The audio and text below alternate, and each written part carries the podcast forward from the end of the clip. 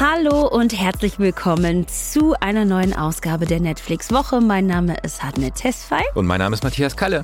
Und in dieser Woche haben wir hohen Besuch. Niemand Geringeres als Matthias Schweighöfer ist bei uns im Studio, um über seinen neuen Film Army of Thieves zu sprechen.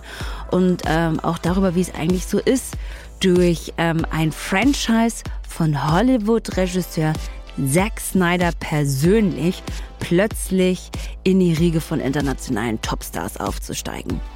Außerdem beantworten wir wie in jeder Woche eine Zuhörerinnenfrage, die diesmal unseren Seriengeduldsfaden in Frage stellt. Und die besondere Empfehlung kommt dieses Mal von der Schauspielerin Nilam Farouk. So, Matthias, hm? first things first. Ich bin gespannt. Ich muss etwas gestehen. Und zwar, ähm, ich bin sehr aufgeregt über die Tatsache, dass es neue Folgen von Sexy Beasts gibt. Warte mal ganz kurz. Ist Sexy Beast dieses äh, Masked Singer für Tinder? Ja, genau. Es ist nichts anderes. Es ist nichts anderes als das. Und ich habe mich sehr gefreut, als das schon vor ein paar Tagen aufgeploppt ist, so dass es neue Folgen gibt. Ich glaube letzte Woche schon. Und ich habe immer mich gefragt, ähm, was es eigentlich in unserer Beziehung macht, wenn ich jetzt zugebe, in, so. unserer beiden, mhm. in unserer beider Beziehung, ja, was das macht, wenn ich zugebe, dass ich Sexy Beasts gerne gucke. Ich war mir nicht ganz sicher, ob du mich dann noch ernst nehmen kannst oder nicht, aber es gibt einfach, also kaum etwas Lustigeres als zwei, als, keine Ahnung, lustige Tierchen verkleideten Menschen beim ersten unbeholfenen Date zuzugucken. Also du, musst das äh, für, für mich vielleicht nochmal kurz erklären. Es ist also, oder ich frage, ich frage. Ja, frage bitte. Ähm, also es geht darum, dass Menschen verkuppelt werden sollen, ja. aber man erkennt die Menschen nicht, weil sie keine Ahnung, aussehen wie ein Oktopus oder so. Ne? Naja, genau. Also die, die werden auf, also es ist eine Person, die wird auf Dates geschickt mit zwei anderen Personen und weder die eine noch die anderen beiden Personen sind ähm, wirklich erkennbar als mhm. sie selber, weil sie in sehr aufwendigen Kostümen stecken, beziehungsweise in sehr aufwendigem Special Effects Make-up. Die sitzen dann da als Krake, ähm, als Biber, als Maus, manchmal sitzen sie da als Hexe Gäste. Also im Prinzip so wie bei uns. So wie wir beiden, genau. Jede Woche quasi irgendwie ver ja. verkleidet. Ja, übrigens wunderschön, dass wir wieder in einem Studio sind. Ja, ich wollte es auch gerade sagen. Ja, das ist das viel ist besser schön. als dieses komische weg sein. So, also die beiden sitzen sich dann quasi so gegenüber, wie wir uns jetzt sitzen, aber eben ne, in einer Date-Situation und eben in Full Special Effects Make-up. Und dann muss sich natürlich die eine erstmal entscheiden. Es sind drei, glaube ich. Es sind drei Dates, auf die sie geschickt wird, so Speed-Dating-mäßig. Und dann muss sich die eine Person entscheiden, schon mal eine zu eliminieren. Und erst nachdem die Person eliminiert ist, finden wir alle heraus, wie sie wirklich aussieht. Also. Und das okay. ist total spannend, weil du dann natürlich so dabei sitzt und dir immer so denkst, oh, so siehst du also aus. Oh Mensch, gegen dich hätte sie sich aber mal nicht entscheiden sollen, weil du ja doch ein ganz schönes Schnittchen bist. So ungefähr sitzt okay. du dann da zu Hause und erfährst im Grunde genommen die große Auflösung immer zusammen mit den ähm, KandidatInnen. Und ja. ist total aufregend und macht Spaß und ist lustig und auch ein bisschen, ja, easy weggesnackte Kost und ich freue mich, dass ich das jetzt wieder habe. Das ist jetzt die zweite Staffel, oder? Ja, die seit kurzem ähm, verfügbar ist. Ja, ähm, äh, am, ich sag mal so, ich sag mal so, am Ende, am Ende schaue ich es mir ja eh an, wenn du es äh, gut findest. Das war ja ähnlich auch ähm, vor zwei Wochen bei Love, Sex and Goop, mhm. ähm, was ich mir jetzt ja auch mittlerweile angeschaut habe, diese Paar-Sex-Therapie-Serie. Letzte Woche war das sogar. Mit, letzte Woche. Ja. Mit, ähm, mit Gwyneth Paltrow als, als Host. Ähm, und auch da habe ich mich wahnsinnig gut unterhalten gefühlt. Und von daher äh, wenn, es, äh, wenn, ich, wenn, ich, wenn ich einen Rat am Anfang geben kann, hört bitte auf das, was Hatne Tesfai sagt. Äh, ihre Guilty Pleasures sind einfach nur Pleasures und, oh. ähm, und von daher kann man sich das gut angucken. Äh, aber lass uns vielleicht jetzt zu den News kommen. Die BBC hat online eine Liste der 100 besten Serien des 21. Jahrhunderts veröffentlicht. Das war vergangenen Dienstag, Dienstag vor einer Woche. Und ähm, was das Tolle an dieser Liste ist, die haben nicht im Prinzip ähm, bei der BBC äh, in der Kaffeeküche mal kurz abgefragt, sondern sie haben tatsächlich 206 ExpertInnen aus 43 Ländern ähm, gebeten, ihre Top 10 aufzuschreiben.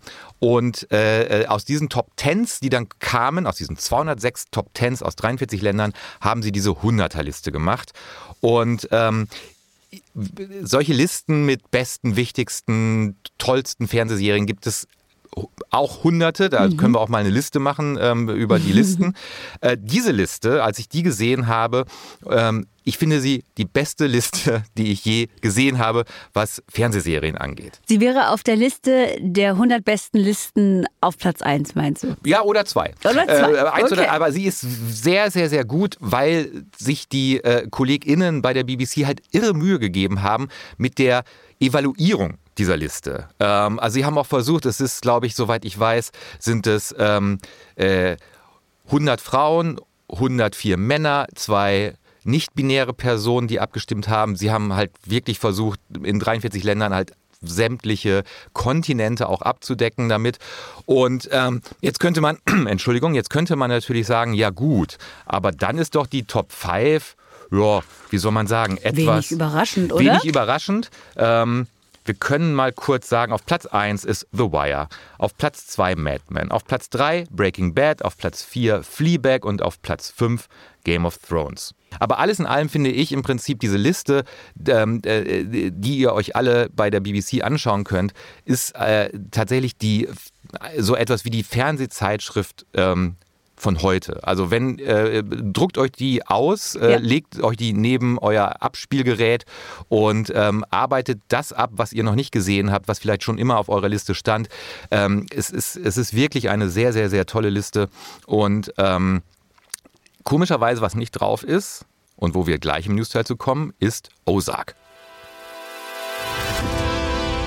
Es gibt einen neuen Teaser und zwar für die vierte Staffel von Ozark. Und in diesem Teaser erfahren wir, wann die neue Staffel, die vierte Staffel losgeht. Und zwar am 21. Januar 2022 startet, und das ist auch so ein neues Ding, der erste Teil der neuen Staffel. Ja? ja. Ähm, jeder Teil der vierten Staffel besteht aus jeweils sieben Episoden. Ich gehe schwer davon aus, dass es zwei Teile sein werden. Ähm, Ozark ähm, eine Serie, die ich anfangs ganz, ganz toll fand und dann irgendwann nicht mehr geschaut habe, aber es lag nicht an der Serie, sondern ich glaube an mir. Ähm, es geht darum, dass äh, äh, der ein Finanzbeamter, ein Finanzberater, kein Beamter, kein, kein Beamter, Beamter so, nee. so, so, so, ein Beratertyp, äh, äh, Marty Bird, gespielt von äh, Jason Bateman, deinem Crush, ähm, und mit seiner Frau und seine, äh, seinen zwei Kindern ähm, in diese seltsame Hillbilly-Region Ozark ziehen muss, weil er in Chicago, wo er eigentlich arbeitet, einen Mafia-Boss, für den er Geld gewaschen, angelegt, whatever gemacht hat, äh, beschissen hat. Ja, nicht er, sondern sein Partner. Sein ne? Partner, genau. Und äh, äh, muss äh, in diese Ozarks fliehen, um sich quasi wieder ehrlich zu machen gegenüber diesem Mafia-Boss. Und er hat die Aufgabe, 500 Millionen Dollar zu waschen. Genau. Das ist sozusagen die, die, der, der, die Logline von Ozark. So, und ähm, das Spannende an Ozark ist natürlich nicht nur die Beziehung zwischen Marty Bird, der gespielt wird von Jason Bateman, und seiner Frau Wendy, die gespielt wird großartig von Laura Linney.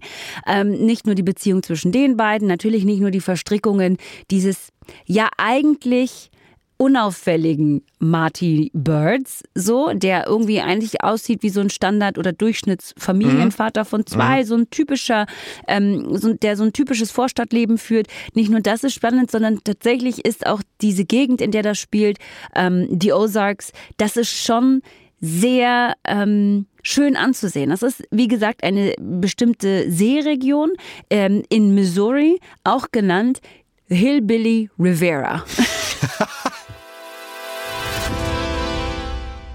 Morgen startet die Miniserie Colin in Black and White. Und die erzählt die äh, Jugendjahre des äh, Football-Stars Colin Kaepernick, äh, ehemaliger Quarterback der San Francisco 49ers, der vor allem weltweit dadurch bekannt wurde, dass er ähm, aus Protest gegen den Rassismus in den USA während der Hymne vor einem Footballspiel gekniet hat. Ja. Und äh, diese Serie ist wahnsinnig toll, weil sie auch dramaturgisch was wagt. Ähm, man erzählt quasi ähm, vom 13-jährigen äh, Colin ähm, an und der Erzähler, der auch sichtbar durch diese Geschichte führt, ist Colin Kaepernick selbst. Er, äh, der junge Colin, wird gespielt von Jaden Michael, den man aus The Get Down kennt.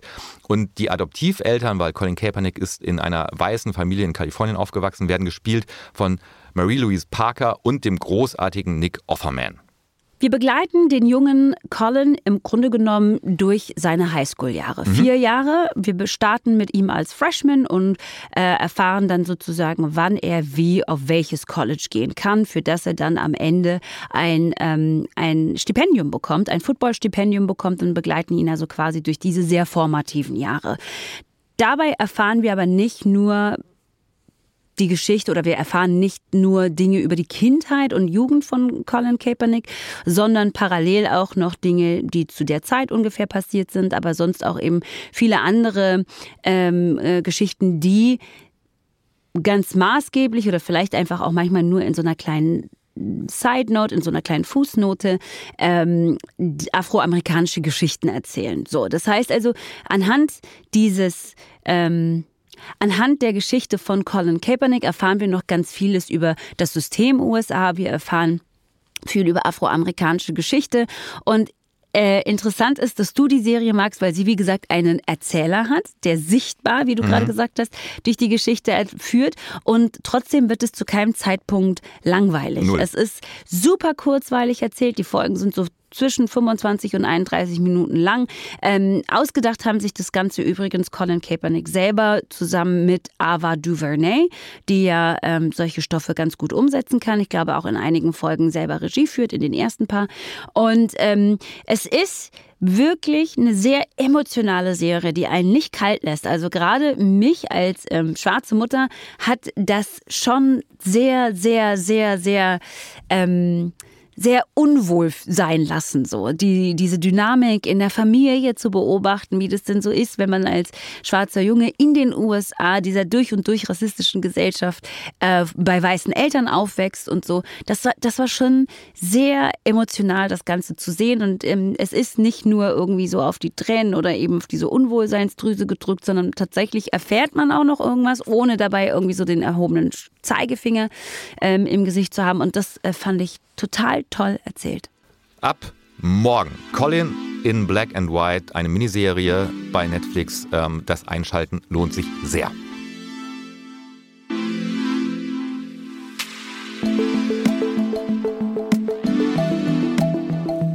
Du willst also sagen, in einem Zeitraum von nur vier Tagen willst du, dass wir nicht nur einen Safe knacken, nicht zwei, sondern sogar drei und danach spazieren wir einfach so in den Sonnenuntergang? Das ist genau das, was ich sage. Ist dir eigentlich klar, was du von mir verlangst? Selbst wenn ich Ja sagen würde. Siegfried hat sieben Zahlenschlösser. Das ergibt über eine Trillion mögliche Kombinationen. Ja, Trillion mit einem T vorne. Trillion. Liebe ZuhörerInnen, jetzt ist es soweit. Wir reden mit Matthias Schweighöfer über seinen neuen Netflix-Film, der morgen startet. Army of Thieves heißt er. Und es ist das Prequel zu dem Zack Snyder Zombie-Apokalypse-Ding Army of the Dead, wo Matthias Schweighöfer bereits Ludwig Dieter, den weltbesten Safe-Knacker gespielt hat und wie Ludwig Dieter der weltbeste Safe-Knacker wurde, erzählt jetzt der Film Army of Thieves. Ludwig Dieter ist nämlich ähm, ein Bankangestellter, der ganz zurückgezogen in Potsdam lebt mit einem sehr speziellen Hobby ja, ja.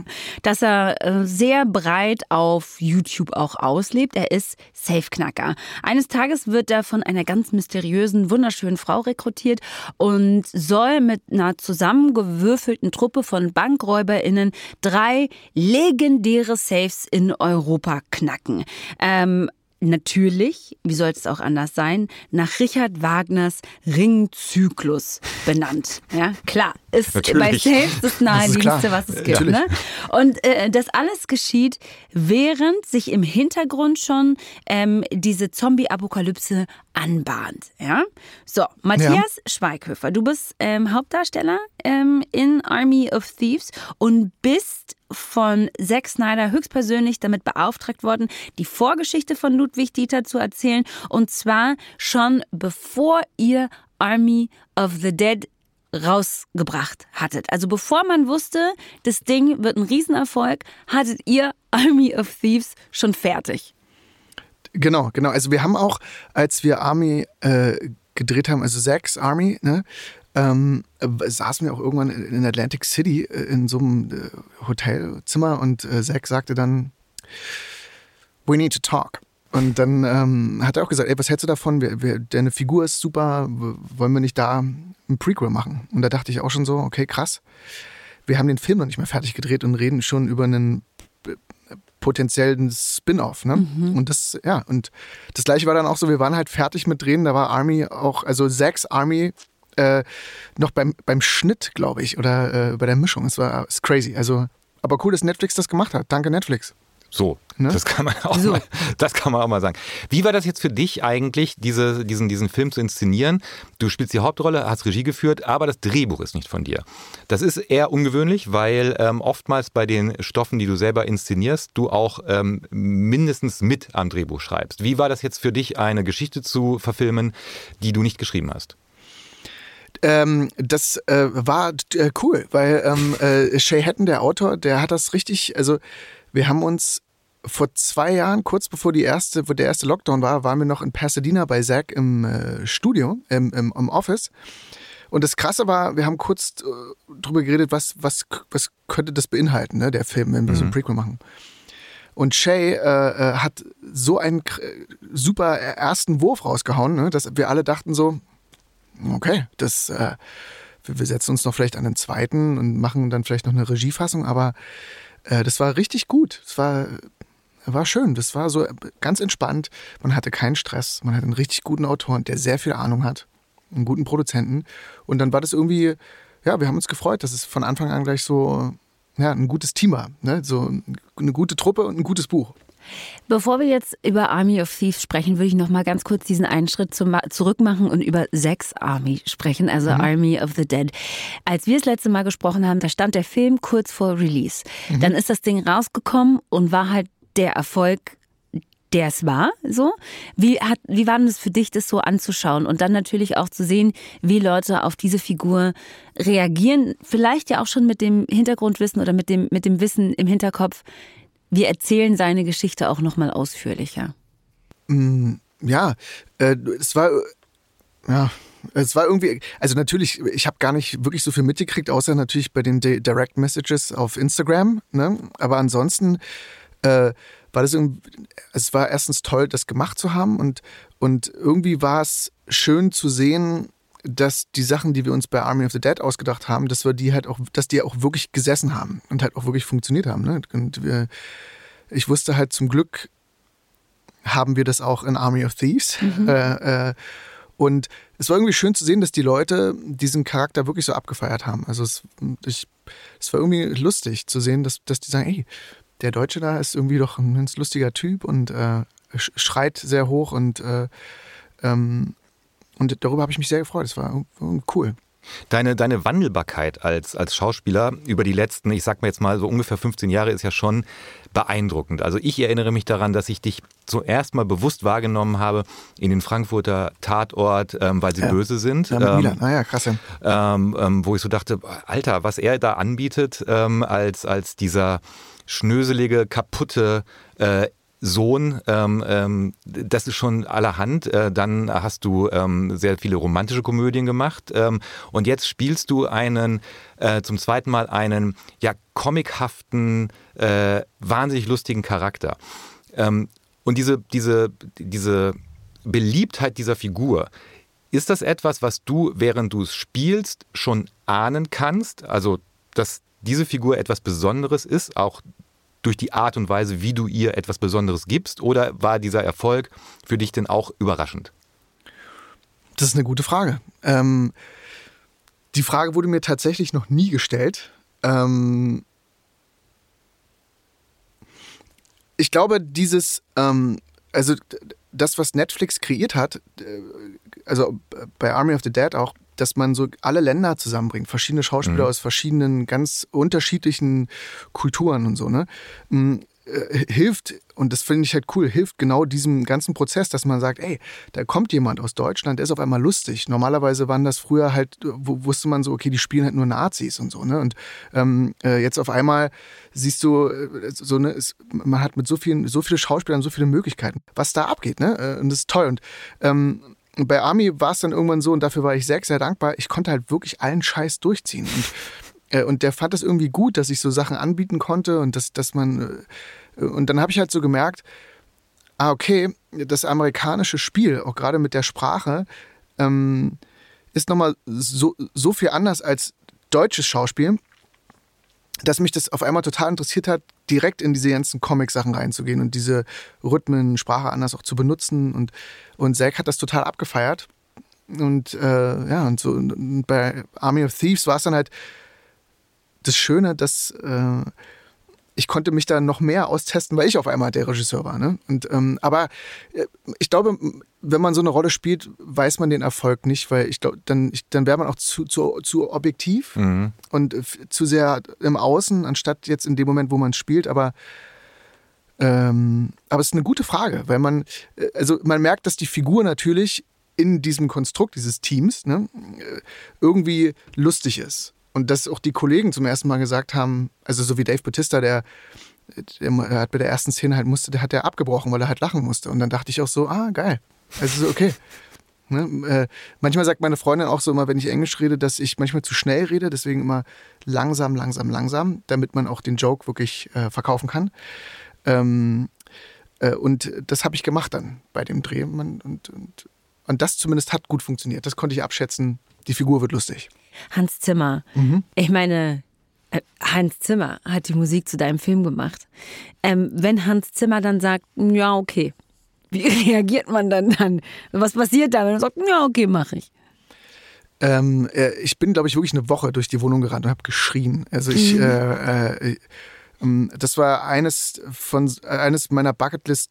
Also, also das hat mich so berührt und das fand ich so krass und ähm, das ähm, also wie gesagt, das, das, das, war mit das Krasseste, was ich mit im Leben erlebt habe. Ja. Mhm. Das war, also als der zugesagt hat, dachte ich auch so, okay, das ist jetzt Hans, also Hans Zimmer. Das ist Hans Zimmer. Was lernt man von Hans Zimmer übers Filmemachen?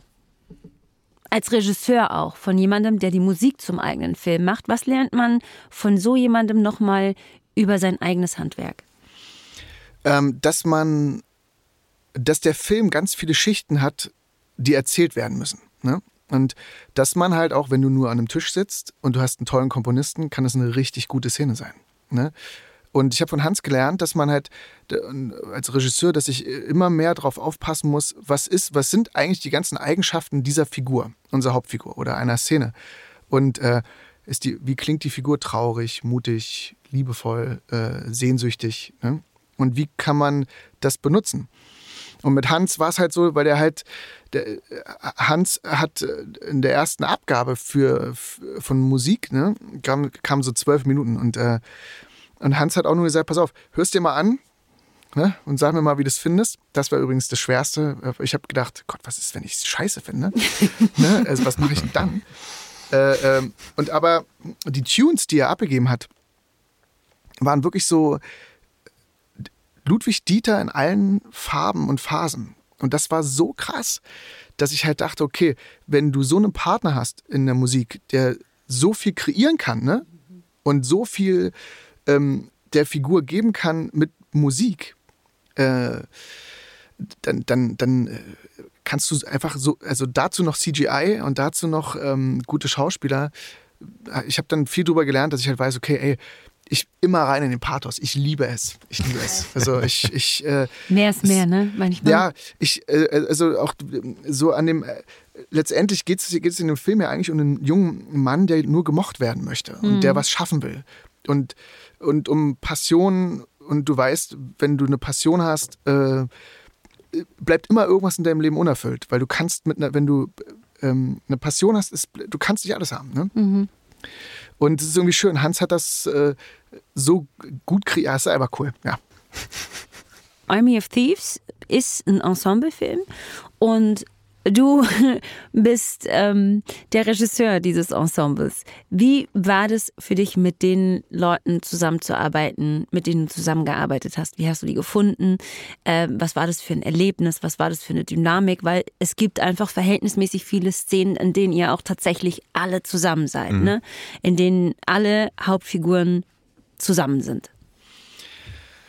Ja, also das, äh, das ist absolut korrekt. Das sind, die Figuren sind alle sehr viel zusammen. Ähm, äh, es ging los mit Natalie Emanuel, äh, die die Hauptrolle Rolle spielt. Äh, ähm, und äh, die, ich saß irgendwann mit Zack und Debbie Snyder zusammen und wir haben uns überlegt, okay, wen wollen wir haben? Ne? Wie diverse wollen wir gehen in dem ganzen Cast und so. Und äh, dann kam irgendwann eine Casterin dazu, die heißt Kate Ringsel, die ist in London. Und ähm, irgendwann haben wir so gesagt, okay, äh, ähm, wir wollen auf jeden Fall eine starke Frauenfigur haben. Und kam, irgendwann kamen wir dann auch auf Natalie. Und das Lustige war, Natalie und ich und auch Ruby, ähm, wir haben den gleichen Manager. Und ich dachte dann irgendwann so, ich rufe meinen Manager an und sag mal, sag, du kannst dir vorstellen, dass Natalie das machen würde? Kann, gib ihr doch mal das Buch und so. Und ähm, ja, und sie hat es gelesen und gesagt, okay, ich würde es gern machen. Und dann haben wir uns verabredet zu einem Casting per Zoom. Und ich war natürlich total aufgeregt, weil ich dachte mir so, Natalie Emanuel, oh Gott, ey, wenn ich, wenn ich jetzt verkacke und so. Game of Thrones. Game of Thrones, ich wollte es gerade sagen, ja. Und es war irgendwie lustig. Und dann kam äh, Stuart dazu. Stuart ist ja eigentlich, also der spielt äh, Brad Cage in dem Film, den Action. Ein wahnsinnig geiler Name einfach. Brad Cage, Brad ne? Cage. Liebe ich. Ja. Und Stuart habe ich auch geliebt von Anfang an, weil der war, äh, der hat ein Casting abgegeben und es war so absurd und er hat so in diesem Casting so eine Nummer gemacht, wo ich dachte so, wie scheiße ist das denn? Und ich wusste, wenn der das durchzieht am Set, das ist Brad Cage. Ähm, und Stuart ist der liebevollste, tollste Kollege. Der war, also die ganze Truppe und Goose kam noch dazu und Ruby ähm, äh, kam dann auch dazu, weil ich wollte eigentlich, wir haben gesagt, ganz am Anfang, wenn ich so einen Film mache, brauche ich eigentlich im Team ein paar Deutsche, damit, wenn ich irgendwann wirklich müde bin vom Englisch, ich zumindest die Leute, die deutsch sind, in der Kommunikation schneller bewegen kann. Und deswegen war es oft mit Ruby so, äh, dass ich Ruby auf Deutsch inszeniert habe und die anderen auf Englisch, weil ähm, ähm, ich manchmal so die Pause brauche vom, vom Reden und das, die Kommunikation ist da halt ein bisschen, bisschen kürzer. Ne? So. Mm, Und aber die Truppe war so krass äh, und so, äh, sie waren erstens alle sehr dankbar und sehr, sehr ähm, äh, ja, glücklich. Auch in, äh, es war ja Corona, äh, totaler Lockdown. Wir waren in Prag. Es war irgendwie ähm, alle Produktionen um uns herum wurden dicht gemacht. Wir waren die einzigen, die noch drehen durften da und es waren alle total äh, ähm, dankbar, ne? Und aber es war cool. So, die waren wirklich, äh, jeder hat so richtig mitgefiebert. Alle wussten es auch für Zack. Natürlich waren alle große Fans auch von von Zack.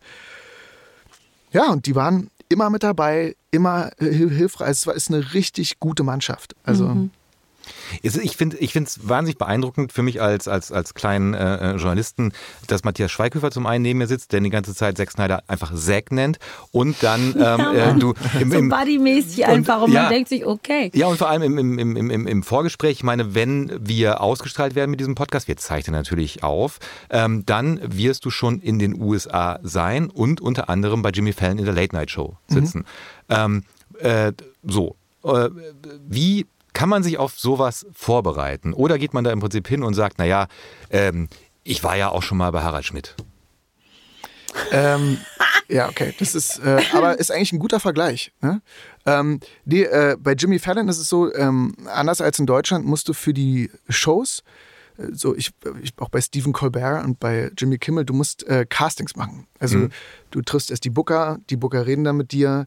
Wenn du die Runde durch hast, triffst du dann die Produzenten. Die Produzenten reden dann auch nochmal mit dir. Und erst dann triffst du vielleicht Leute, die sagen, okay, der Typ passt in die Sendung, wir wollen ihn haben. Also das war auch ein Prozess von zwei Monaten. Also deswegen ist es halt wirklich so, ich bin natürlich total aufgeregt und freue mich, äh, aber äh, äh, ja, also äh, das, äh, es ist nicht wie hier jetzt, wo, wo du halt weißt, okay, jetzt äh, Joko und Klaas laden mal kurz ein. So, ne, komm vorbei. Und, und äh, äh, sondern wir, wir haben da schon eine ganz schöne Strecke durchgemacht und Ja. jetzt ist zum Glück so, der Gipfel ist nicht mehr weit. Ja. Okay, also pass auf. Jetzt hast du einen Heist-Film inszeniert mit Army of Thieves. Also der erstmal nur so, wenn man so guckt, ist das ein Heist-Film. Ähm, ich finde, dass der Heist-Film ja total unterschätzt wird und ich weiß nicht, ob du dich daran erinnern kannst, Matthias. Wir haben schon im Zusammenhang mit ähm, Haus des Geldes darüber gesprochen, dass wir eigentlich die Idee eines Heists ganz geil finden, ganz spannend finden. Bin, bin, so, gu- ne? absolut großer Fan. so Nur nicht von Haus des Geldes. anderes Thema. Ja. Aber äh, wenn man so ein, wenn man so einen Heist-Film gemacht hat, ja, und jetzt haben wir schon gesagt, Science-Fiction-Film und so, wie, äh, das, das steht jetzt, das steht jetzt so an, wie, was sind die Schwierigkeiten daran, so einen Film zu inszenieren?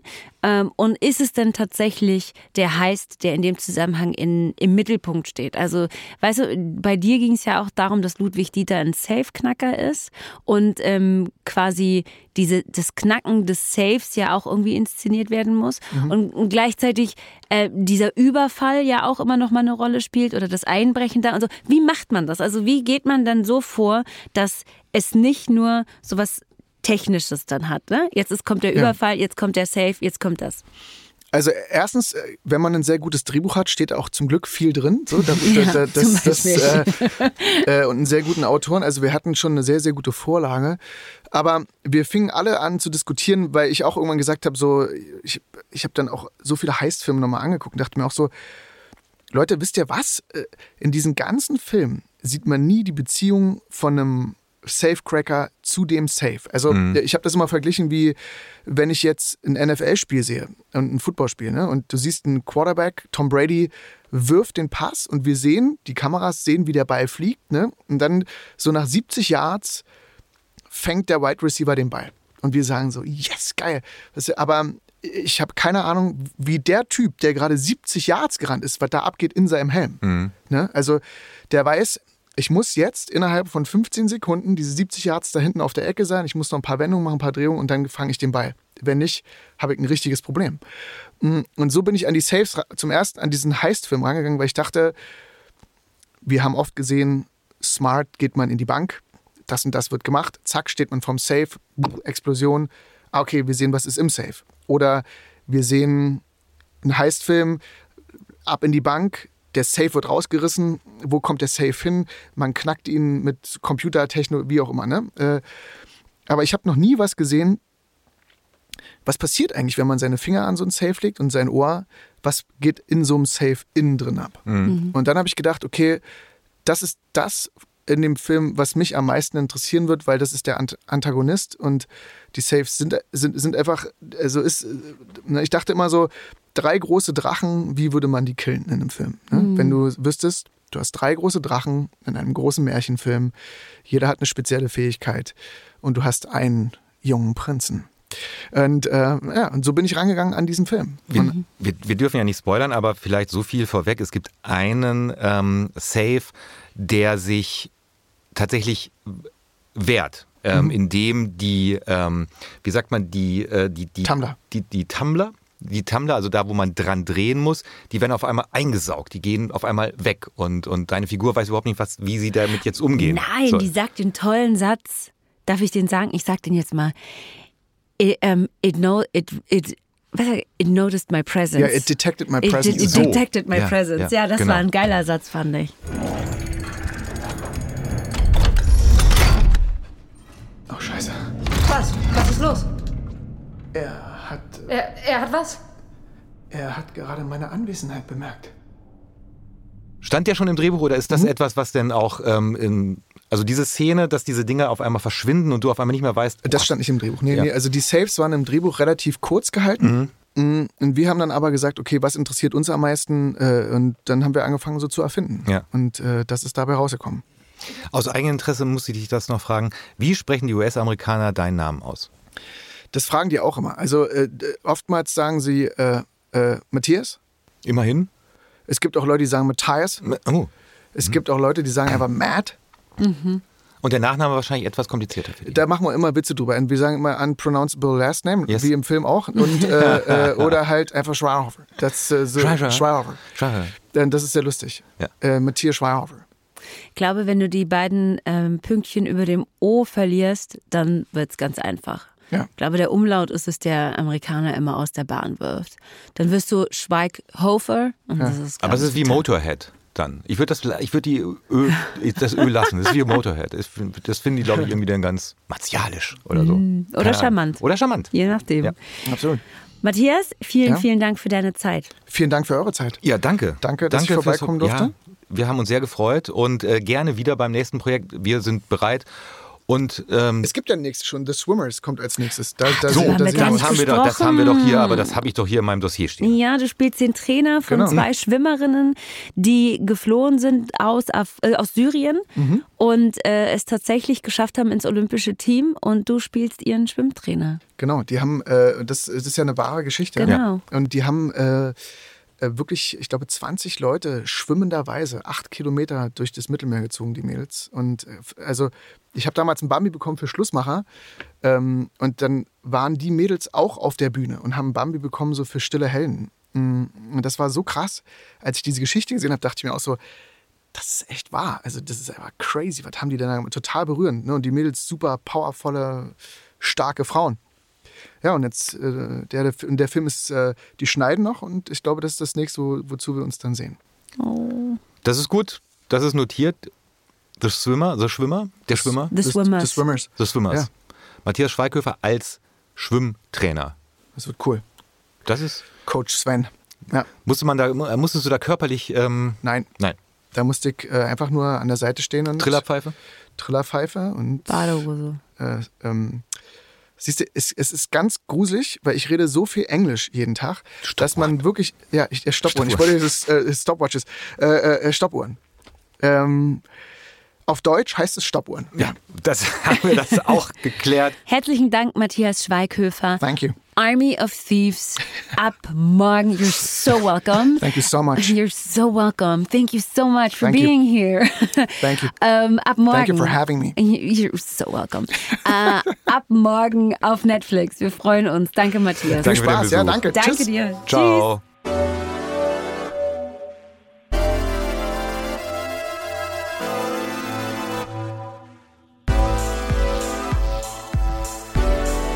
Wir kommen zur Zuhörerinnenfrage der Woche. Und diesmal gibt es keine Sprache, sondern eine Textnachricht. Alexandra hat uns nämlich geschrieben. Ähm, das ist total okay, aber ihr wisst ja auch, das haben Matthias und ich ja schon sehr deutlich gemacht hier, dass wir uns wirklich sehr über Sprachnachrichten freuen, äh, die wir dann wahnsinnig gerne hier auch abspielen würden. Aber schreiben ist natürlich total okay. Ähm, aber in jedem Fall so oder so, haltet euch nicht zurück. Schickt uns eure Fragen. Alex hat das getan und sie schreibt folgendes. Liebe Hatnet und lieber Matthias, die Gretchenfrage, die ich immer wieder mit meinen Freundinnen diskutiere, ist, wie lange sollte man einer Serie die Chance darauf geben, sich zu entwickeln? Klar, es ist euer Job, aber wie macht ihr es, wenn ihr mal Privatserien schaut? Wie viel Zeit gebt ihr einer neuen Serie? Sind es Minuten? Sind es mehrere Folgen? Wann ist bei euch der Punkt erreicht, an dem ihr euch sagt, ich beende das jetzt hier und suche mir etwas anderes? Und woran macht ihr das fest? Bin gespannt auf eure Antworten. Ganz liebe Grüße aus Freiburg, Alexandra. Ich würde dir gerne antworten, Alexandra. Äh, Wenn es dich in zwei Minuten nicht umhaut, mach's aus. So, weil das ist Lebenszeit und das ist verschwendete Lebenszeit, wenn es dann wirklich nicht funktioniert. Aber ich glaube, ähm, es ist bei Serien nicht, nicht, nicht, nicht, nicht viel anders als zum Beispiel bei Büchern ähm, oder auch bei Musik zum Beispiel. Also du musst einen Punkt finden für dich, wo etwas, was du erwartest, nicht eingelöst wird. Ähm, ich gebe dir mal ein Beispiel. Also wenn du eine Serie anfängst zu gucken und du findest, alle Figuren in dieser Serie berühren dich nicht, dann ist es wahrscheinlich keine Serie für dich. Dann kannst du, glaube ich, getrost ausmachen. Oder wenn du nach einer gewissen Zeit nicht gemerkt hast, was wollen die mir eine, für eine Geschichte erzählen, ähm, dann ist es auch keine Serie für dich, auch keine Serie für mich.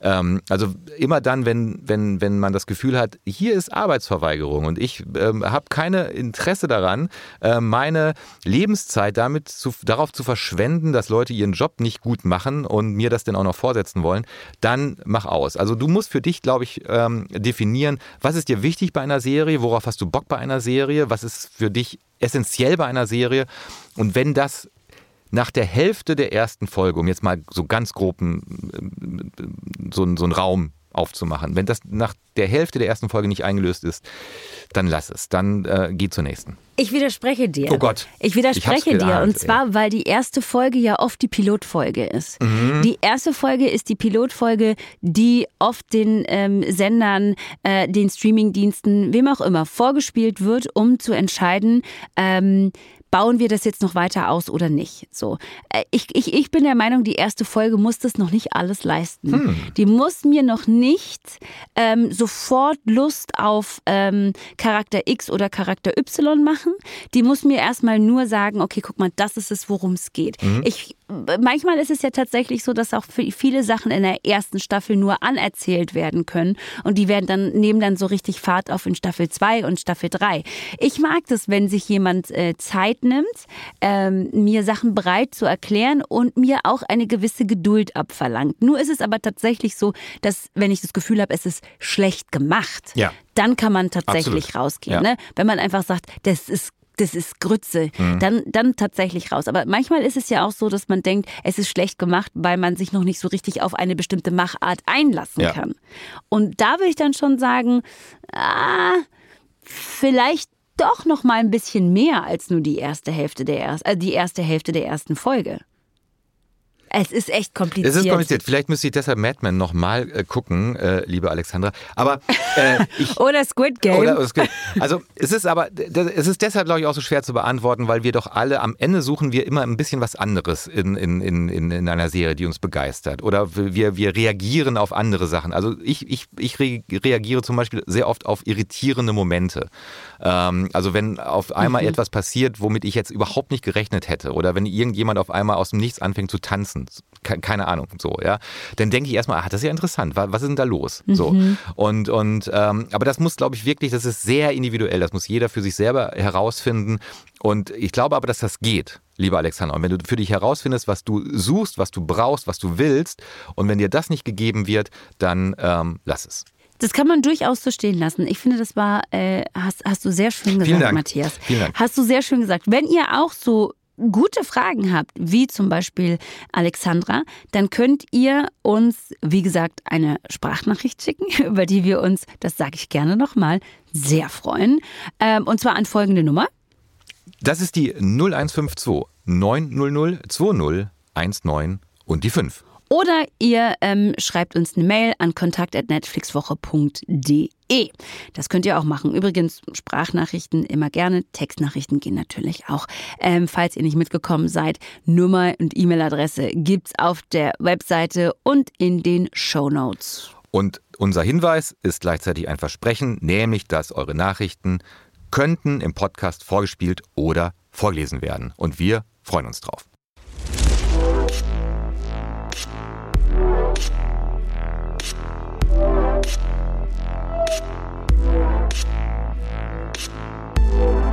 Die besondere Empfehlung kommt in dieser Woche von einer jungen Frau, die wir vor kurzem erst zu Gast hatten, äh, hier in unserem Podcast, und zwar Nilam Farouk. Sie spielt eine der Hauptrollen in Du, Sie, Er und Wir. Guck mal, wir haben es hingekriegt. Du, Sie, Er und ja, Wir. Aber, okay, wir haben es uns auch aufgeschrieben. Es steht auch da. Es steht auch da. Ich habe es wirklich abgelesen ja. gerade. Aber ich war so, mal gucken, ob ich es aus mir selbst heraus hinkriege. Es ist nicht geglückt, deshalb aber ganz schnell auf die Notizen geglänzt. Äh, ge, geglänzt. Genau, wir wow, geglänzt. Äh, ganz kurz auf die ähm, äh, Notizen geschielt und es richtig ausgesprochen. Also, sie spielt eine der Hauptrollen im Film Du, Sie, Er und Wir. Und ähm, was sie zuletzt gesehen hat, das sagt sie uns jetzt. Hi, mein Name ist Dilam Faruk und ich bin Schauspielerin. Und ich habe mir einen Netflix-Tipp überlegt, den ich nämlich gestern Abend gesehen hatte und nicht so wirklich auf dem Zettel habe, ähm, hatte. Und das war The Guilty, ein Film mit Jake Gyllenhaal, der im Grunde ein Kammerspiel ist, wo er fantastisch spielt, ein Polizist, der selber ein Verfahren am Hals hat und dann in einer Nacht am Telefon eine Frau dran hat, die er versucht zu retten. Ähm, hat mich gestern Abend unfassbar fasziniert und kann ich wirklich sehr doll weiterempfehlen. Und wenn ihr den gesehen habt, dann könnt ihr danach gerne noch bei Du sie er und wir reinschalten. Da seht ihr mich. Ist aber ein bisschen anderer Film. Viel Spaß. Das ist ein bisschen sehr anderer Film. Bisschen da anders, hat sie, ja, da ist ein bisschen recht. anders. Aber The Guilty tatsächlich super. Tatsächlich richtig, richtig gut. Regie hat geführt Antoine Fuqua. Der hat schon so tolle, tolle Filme gemacht, wie zum Beispiel Training Day. Ja, und ähm, das Drehbuch kommt von Nick Pizzolatto, ähm, den ich sehr verehre für seine Arbeit äh, als Drehbuchautor von True Detective. Ähm, übrigens True Detective Platz 31 in der BBC-Liste. Auch zu Recht. Vollkommen zu Recht. Und Nilan Farouk hat auch absolut recht, war The Guilty ähm, wirklich 90 Minuten sehr, sehr tolles Fernsehen ist. Ein sehr, sehr toller Film. Etwas anders als das, was man von Jack Gyllenhaal oder auch von Antoine äh, Fuqua sonst so sieht, ähm, weil es nämlich eigentlich sehr, sehr leise ist, sehr, sehr konzentriert ist. Ähm, aber es ist auch wirklich sehr, sehr toll. Ist aber auch schön zu sehen, dass Antoine Fuqua für diesen Film auch wieder mit Ethan Hawke zusammengearbeitet hat, mit dem er auch schon bei Training Day zusammengearbeitet hat. Ähm, Den man Ethan- aber nicht sieht, sondern Nee, nur hört. Nur hört als Sergeant Bill Miller. So. Also es ist wirklich toll. Guckt euch an. The Guilty mit Jake Gyllenhaal empfohlen von Neelam Farouk und Matthias Kalle und mir auch. So. So, das war's für diese Woche. Das Thema der nächsten regulären Episode ist, dass wir das fünfjährige Jubiläum von The Crown feiern werden. Ja. Hartnett und ich. Ähm, es gibt Tee, es gibt Plätzchen, wir putzen uns ein bisschen raus. Auf jeden Fall royal, ne? Ein bisschen royaler wird es dann zugehen. Auch weil wir einen Gast haben werden, nämlich den deutschen Regisseur Christian Schwocho, der seit der dritten Staffel von The Crown äh, verantwortlich zeichnet für Episoden, bei denen er Regie geführt hat. Und ich, wir hoffen, dass er mit uns ein bisschen beim Tee und bei Keksen darüber reden kann, wie diese Arbeit am Set zu The Crown eigentlich vonstatten geht. Und wie immer, Leute, ihr könnt natürlich auf netflixwoche.de vorbeischauen, falls ihr es bis zum nächsten Donnerstag nicht aushalten solltet. Da findet ihr nicht nur alle wichtigen Neustarts der Woche, ihr findet da auch alle Infos zum Podcast und noch ganz viele weitere Artikel. Zum Beispiel passend zu Halloween eine kleine Liste von meinem lieben Kollegen Matthias Kalle zu seinen Top 5 Lieblingshorrorfilmen und Serien auf Netflix. Ja, da hast du mich ja alleine gelassen. Da ne? habe ich da hast dich du ja alleine verweigert, gelassen. weil du sagst, noch nie gesehen. Habe ich noch nie, kann ich nicht, mache ich nicht. Dafür muss man sagen, dass du ja dich in dieses Thema hineingeschmissen hast. Und zwar mit einer Lust und einer Ausführlichkeit, Naja. bei der ich dachte, lieber Matthias, wollen wir das nochmal therapeutisch auch Ja. aufarbeiten, wie sehr du in Horrorfilmen aufgehst. Müssen wir da nochmal drüber sprechen? Ich wollte, ich wollte, ich wollte ja eigentlich, okay. ich wollte eine Hunderterliste machen und die Redaktion hat gesagt, nee, komm, fünf nee, reichen. Nee, fünf reichen. Ich sag, wie soll ich fünf machen? Ja, hat er gemacht, hat er gemacht. Alles für euch findet ihr alles auf netflixwoche.de. Und ähm, wir freuen uns darauf, euch am nächsten Donnerstag wieder hier begrüßen zu dürfen. Wir wünschen euch bis dahin eine ganz schöne und ganz spannende Netflix-Woche. Macht es gut bis dahin. Ciao. Ah ja. Wir sollten schon auch noch mal sagen, dass man uns abonnieren soll. Ja? Wir sollten schon noch mal sagen, damit ihr keine Folge verpasst, könnt ihr zum Beispiel auf Spotify oder Apple Natürlich. Podcasts machen oder überall da, wo es Podcasts gibt. So, und jetzt aber in Jetzt echt. aber jetzt wirklich Tschüss. Ne? Ciao. Ciao, ciao. Tschüss.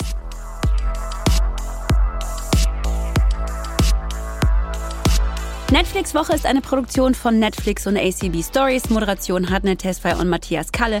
Redaktion Julius Wussmann, Jens Thiele. Produktion Isabel Wob. Und die Titelmusik kommt von Assad John.